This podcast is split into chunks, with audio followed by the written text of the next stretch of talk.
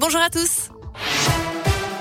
Et on commence avec le trafic. Écoutez, je vois que ça roule plutôt bien sur les grands axes de la région. Un peu plus compliqué sur les rails ce matin. Je rappelle qu'il y a eu des retards sur les lignes TER entre Lyon, Rouen et Clermont. Ça fait suite à un mouvement social.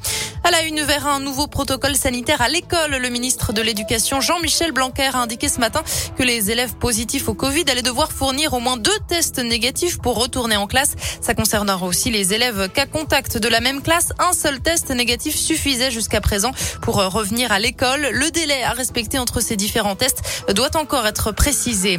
Bientôt des autotests en vente dans les supermarchés. C'était une demande de la grande distribution. L'autorisation vient d'être délivrée, en tout cas jusqu'à la fin du mois de janvier. Les autotests étaient jusque-là vendus en pharmacie seulement, qui ont fait face ces derniers jours à d'importantes pénuries. Le gouvernement a présenté hier les nouvelles mesures pour freiner l'épidémie qui progresse encore à cause du variant Omicron. Dans les cafés, bars, restaurants, il faudra s'asseoir pour consommer, interdiction de manger ou de boire dans les transports en commun, les cinémas ou encore les salles de sport. À noter aussi le retour des jauges pour les grands rassemblements, pas plus de 2000 personnes en intérieur, 5000 en extérieur. Dans les concerts, tout le monde devra profiter du spectacle assis. Et puis le télétravail redevient obligatoire au moins trois jours par semaine quand c'est possible. Toutes ces mesures s'appliqueront à partir de lundi et pour accélérer encore la campagne vaccinale, le délai entre chaque dose de vaccin est réduit à trois mois. L'actu dans la région et cet accident mortel dans l'un, une conductrice de 77 ans a perdu la vie hier matin. Sa voiture a percuté un mur à Revona. Les causes de l'accident ne sont pas encore connues, explique le progrès. Malgré l'intervention des secours, la victime n'a pas pu être sauvée.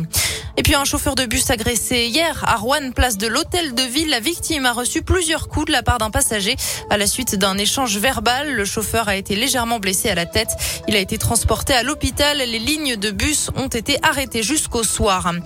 Attention, météo capricieuse dans la région. L'Ain, l'Isère, le Puy-de-Dôme sont en vigilance jaune, pluie et inondation.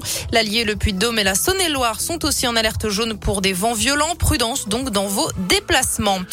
Du sport et du basket avec la victoire de la JL face à Orléans. Les Bressans l'ont emporté 84 à 75 hier soir après 5 minutes de prolongation intense. Tout s'est joué dans les dernières minutes du match. De son côté, Lasvel s'est incliné pour la troisième fois d'affilée en championnat. Défaite à domicile 83 à 85 face à Limoges.